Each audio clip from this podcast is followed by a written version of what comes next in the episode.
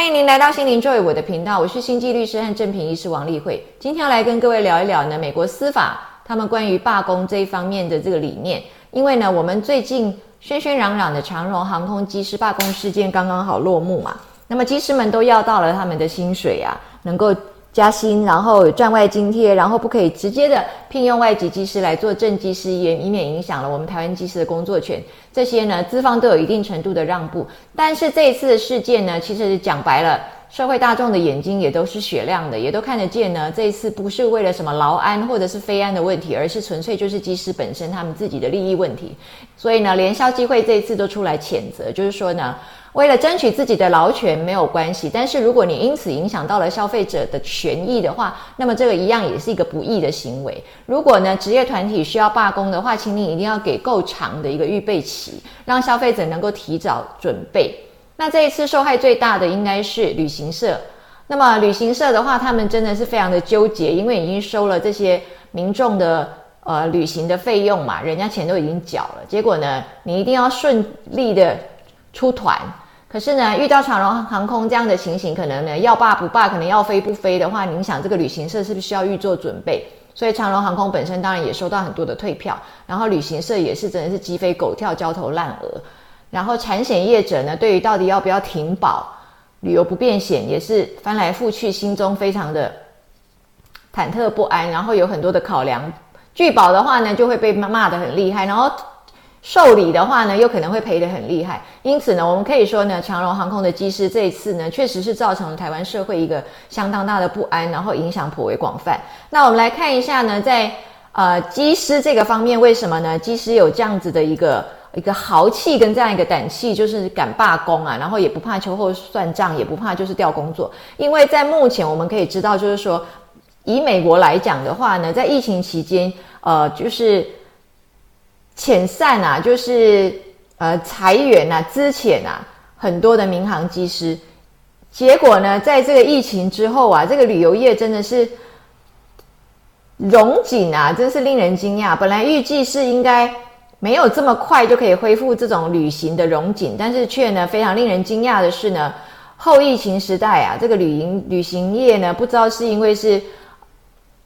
报复性的旅游或者到报复性的消费的关系啊，不但是这个机师非常的缺啊，连飞机都非常的缺，所以预计呢，美国这几年的机师可以需求可以到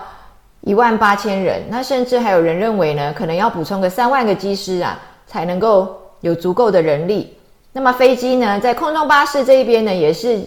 累积了将近有八千架飞机的订单啊，都还没办法交货。然后长荣航空的话，他们是也本身也采购了至少三十三架的空中巴士啊，他们至少需要再有六百六十名的机师这样，所以你可以看到为什么这个机师有这样的胆气跟豪气来罢工呢？因为真是此处不留爷，自有留爷处啊，这个到处都很缺机师啊。那我们来看，就是在美国的话呢，在二零二三年，也就是去年的六月一号，有一则美国最高法院哦，那大法官他们判决出来的关于。工会跟罢工这个之间的这个纠结的问题，我们看到就是呢，在这个案子，它是一个华盛顿州一个混凝土公司叫 Glacier Northwest，然后他跟他的卡车司机之间的这个对决。那后来呢，判决出来的时候是判定啊，工会在罢工期间造成的资方的损失，工会不能免责。好，来看一下这个争议点到底是什么？这个应该是有一点出乎各位的意料之外。我们一般都认为呢，呃，大法官或者是政府都是同情劳劳方啊，同情弱势嘛。我们总是觉得好像劳方就是弱势，当然现在也不一定哦。在这个呃人力短缺的时代，说实在，劳方也不见得是弱势。那这一次的美国。最高法院他并没有挺劳方哦，我们来看一下这件事情它到底是怎么发生的。也就是说呢，在 Glacier Northwest 的这个混凝土公司跟他的卡车司机啊，就是专门在开这个混凝土搅拌机的这些卡车司机，运送混凝土的，他们就是酝酿要罢工之前，当然会先进入协商嘛。然后在协商期呀停止的时候呢，这个劳方还没有得到他们满意的答复，于是呢，工会就开始要求停工。要求这些卡车司机全面全面的停工。那当时呢，当天公司正在搅拌大量的混凝土，然后也都分批分批的把它已经装到预办卡车了哦，准备要让这个卡车司机们再出去交货，就是已经都上货了，混凝土就上货了。然后在这个混凝土运送的途中呢，会有这个旋转滚筒啊，去预预防这个混凝土硬化。那工会呢，他就指示当天要开始罢工的时候，工会就指示这些卡车司机说：“你不要去管公司的指示，就给他放着不管吧。”于是呢，他们就满载着混凝土，然后在这个有滚筒的这个卡车上面呢，他们有启动这个滚筒哦。这个卡车司机说：“我们避免。”避免这个卡车受到严重损害，所以他们呢有启动这个滚筒，就是一路滚着滚着。但是至少有十六位已经出发去送货的卡车呢，中途就返回了，把这个满载着混凝土的这个卡车载回来。公司当时呢立即的启动卸货，把这个混凝土卸下来，以免呢这个卡车一直不断的搅拌搅拌，一滴胖一滴胖胖个派体哦，所以他就是赶快把这个混凝土卸下来，避免卡车受到损害。问题是。卸下来的混凝土卸下来之后没有搅拌就全部硬掉了，所以大量的混凝土全部硬化，就造成了严重的损失。那就是这一点呢，最高法院最后的判决认为，工会没有办法免责，你必须要赔偿资方的损害赔偿哦，你要对资方做损害赔偿，你要赔偿哦。为什么呢？因为呢，这一次呢，美国最高法院的说法是这样子，他说。大法官多数的大法官认为呢，工会采用了坚定的措施来危害雇主的财产，而没有采取合理的措施来预防或者是减轻资方的损失。卡卡车呢，呃，装载之后已经装载了混凝土，司机才离开工作岗位，造成的产品受损。啊，而且呢，已经出货的卡车司机呢，立马原车把这个车开回来，没有完成他应该要交货的任务，直接就把卡车开回来。所以呢，产品的损坏并不是间接的结果，不是罢工间接的结果，而是罢工直接的故意的结果。故意的破坏财产造成的损害，不是罢工应该有的行为。法律没有保护工人，也没有保护工会，对这样的损害免责。所以最高法院判定工会罢工期间呢，造成的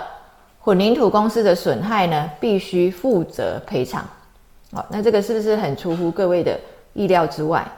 所以不是不是劳工皇帝大哦，大家也彼此都要互相考量。那再来的话呢，是在二零二三年去年十月。我们可以看到，美国医护人员发起他们史上最大规模的一一次罢工。在台湾，大概应该没有听过台湾的医护人员在罢工。虽然我们最近也一直在提到这个护士跟病人的比例的问题啊，感觉就是呢，护士也对医院相当的不满。但是至少大家还没有听到护理人员罢工嘛。台湾比较有名的罢工，应该就是这个机师啊、空服员啊这些啊，特别会罢工。那我们来看一下，在去年十月的时候，在美国的。Kaiser Permanente 这个医疗机构跟他们的工会的合约在九月三十号到期，然后就在这个到期之后的四天呢，他们就开始连续三天的罢工，不但是走上街头，而且横跨了美国八个州，全部都加入。那数百个地点呢，都有人在罢工，包括药师、验光师、营养师、护理师以及医院的清洁人员、阿嫂。班长全部都参加了，那我们的 Kaiser Permanente 呢？他们照顾的患者啊，多达一千两百五十万名啊，在美国是一个相当大的医疗机构。因此呢，这样子的罢工啊，事实上是影响到非常多的患者，影响到非常多的人就医。可是他们也有他们的辛苦的地方，就是说呢，因为在疫情期间啊，这个医院是爆量的，所以医师人员呢都是身心俱疲呀。所以呢，物价又上涨，薪资呢又让他们觉得没有办法应付通膨，所以呢，他们就要求院方加薪啊，一样就是不加薪我就罢工啊，跟这个长龙航空的机师是一样的。那不过呢，他们在罢工的时候，他们有保留整整六成的人力啊，来勉强的应付需要，特别是急诊的需要了啊。但是你说光是应付急诊够吗？当然，我想住院的这些患者或是门门诊的患者也都还是很怕。那我们看到一下是。台湾的医护人员啊，是不能罢工吗？为什么台湾的医护人员经常不断的在讲过劳的问题，然后在疫情期间也都遭受很大的压力，但是怎么都没有人来罢工呢？事实上，跟各位解释一下，台湾从来没有规定说医护人员不能罢工。真正讲不能罢工的，在劳资争议处理法里面呢，讲的是教师不能罢工，还有国防部的不能罢工，还有学校的劳工不能罢工。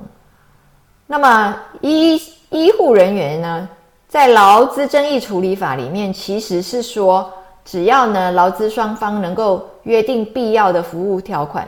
就可以罢工。约定必要的服务条款，就是像我们刚刚讲的开设 permanente 这样子，他们是有。保留一定成数的人力啊，不能够不能够全部都不做了啊，一定要有一定的人力去照顾到大众生命的安全嘛。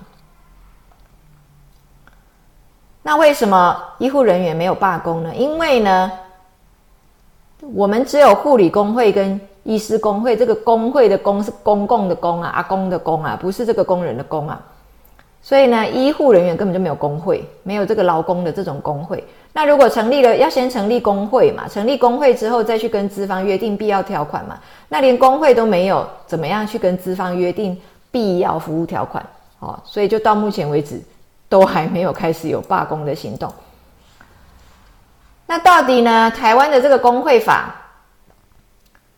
是怎么样的一个情况哦？因为我们发现，其实劳工对于加入工会，其实也不是这么有兴趣。我们台湾人来讲的话，其实就是。蛮 nice 的哦，虽然很多人可能会觉得说这个是不懂得争取自己的权益啊，但是其实也是因为秉性的温温温柔敦厚啊，所以不想要去用这么强烈的这种争取的方法啦。那么二零一零年台湾的工会法呢，是其实是有强制所有的劳工都要加入工会的。他说应加入工会，但是因为不加入也没有法则嘛，所以呢，应该不加入也没有什么太大的问题。而且呢，加入之后就是要收入会费。那有些人可能也不想要交这个入会费啊。我们台湾的工会法是规定说，入会费的话呢，就是一整个月交下来，大概就是要你一日工资了啊。然后再来的话，除了入会费之外，那经常会费的话呢，就是你工资的百分之零点五啊。而且这是怎么扣啊？就是雇主直接把你扣掉。不是你自己去缴啊，就是你雇主直接把你扣掉之后，就直接转给工会这样。那这个在美国也就出过一件事情，美国的公务员是可以组织工会的哦，有二十多个州哦，都公务员都是可以组织工会的。那么在二零一八年六月的时候呢，美国最高法院就是有一个判决啊，他就说没有加入工会的这些公务员呢，可以不要缴费哦。因为呢，没有加入工会，但是呢，雇主也是直接就把你薪水扣了，然后直接转给工工会嘛，所以他们称这个叫做霸王条款。那在二零一八年的时候，最高法院就强制啊，就是裁定说不可以再强制收费啊。哦，那这个呢，也是对公务员工会的这个劳工运动呢，有严重的财政打击了哦，因为呢，他们其实呢，大部分的这个财务就是从这个。例行性的征收来的哦，那这一点是怎么回事呢？就是说呢，美国最高法院呢，他觉得说，呃，按照他们宪法的第一修正案的话呢，他们确实他们有宗教的自由，他们有呃言论的自由、出版的自由，他们有集会的自由哦，他们也有请愿的自由。那如果说呢，我不想加入工会。然后我也不赞成工会他们争取的这些权利，我也不赞成呢工会发表的言论，他们不能代表我。我为什么必须要去要求？我为什么必须要去缴纳跟那些愿意加入工会的人一样多的钱呢？哦，所以这个美国最高法院呢大笔一挥就废除了这个霸王条款。那当时呢，呃，总统是川普先生啊，他是很乐。他就说呢，哎，这样最好，让这些工会没钱哦，因为他呢，这件事情是发生在伊利诺州嘛，然后伊利诺州不是属于他的州，然后工会的权力又很大，所以工会也可以去要求他的工人们投票投给谁，所以川普先生当时就就是看好戏呀，哦，幸灾乐祸的意思。那台湾的公职人员其实是不能够组工会的哦。那么，为什么工会可以有这样的权利去要求那些不加入工会的公务员也照样要去支付工会的费用呢？因为他说我帮你们争取了，那你们呢，可能不是会员，可是你们呢，却享受了我争取来的福利。那你们不可以白白的享受啊，所以你们要交钱啊，要收代理费，要收公平分享费，他们叫做 fair share fee，或叫做 agency fee。哦，我去帮你们谈判，然后你们呢啥事都不干，然后就是享受好处，这样不行哦。然后这样的跟他们要来的这个 fair share fee 啊，公平分享费，还占了他们工会会费的七十八趴以上。所以你觉得这个这个财务是不是？是真的是强强制征收来的哦，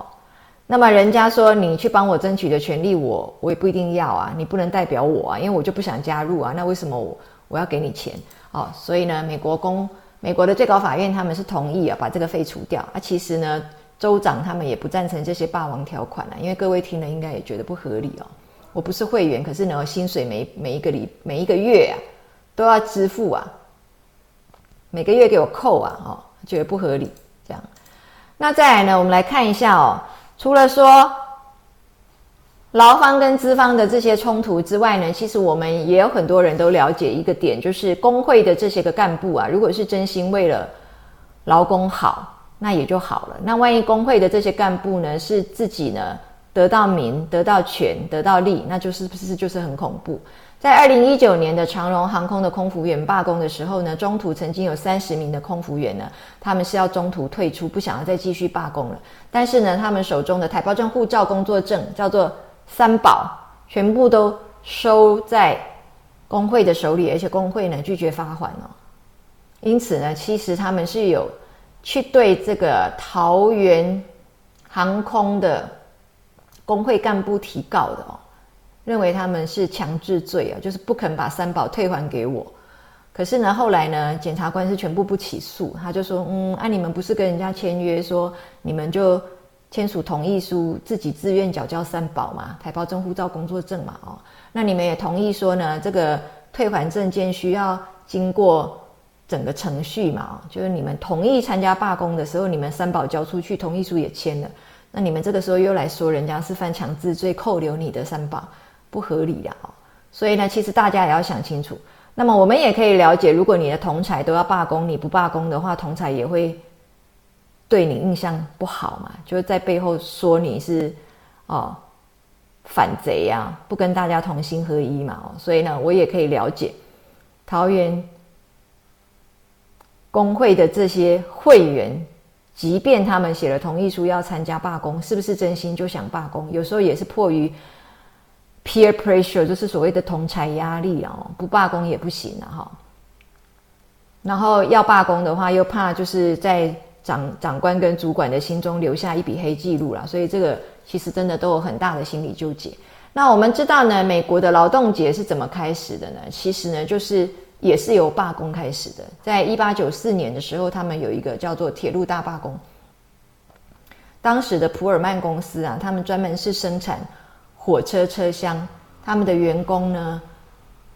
起来啊，一呼召呢，就串联了各地的铁路工人一起罢工，几乎呢就二十五万个人参与啊。那这个时候呢，因为是在十九世纪末嘛，那个时候其实这个劳工的劳权啊，或者说资方他的他的意识都还没有进化到能够去体会跟同情劳工的时候，所以当时是一个大萧条的一个时代。所以这些工人被减薪四分之一啊，哦，减薪四分之一当然是很多，可是也要了解说，其实当时资方也非常不容易啊，因为就是生意很难做。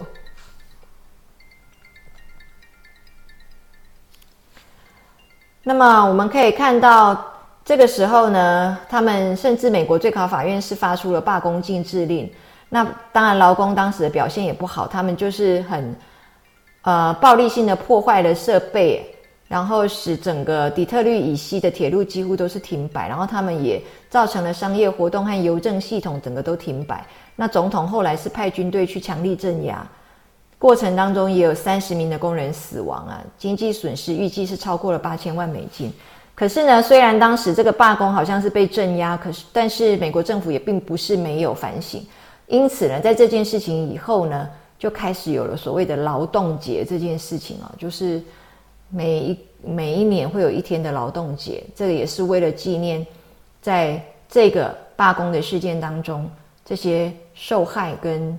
啊挺身而出，但是呢。最后就是牺牲了自己生命的这些工人，那我们可以理解，就是减薪四分之一，可是他原来要负担的这些宿舍费啊、水电费啊就没有跟着调降，确实呢对他们来讲是一个双重的一个压榨，所以当时情况非常的为难啊，我们都可以理解。不过至于现在的罢工到底情况有没有像当时那么为难，我们想应该是没有嘛，因为如果按照我们劳动部的一个公布的话，在去年的劳动部公告，我们台湾啊。收入最高的不是医师呢，收入最高的是航空机师啊，他们的月薪可以到两二十七万多啊，年收入可以突破四百万啊。然后第三名才是医师啊，他们月薪平均月薪大概是十五万。所以各位可以知道呢，其实技师的待遇非常好。因此呢，这次又嚷嚷的要罢工的话呢，是不是能够像一八九四年的铁路罢工那样，给给人家很多？得到很多的同情呢，我想应该是不能了哦。这个各位也都是明眼人，也都看着。那不过呢，在这个罢工的事件呢，我想这个是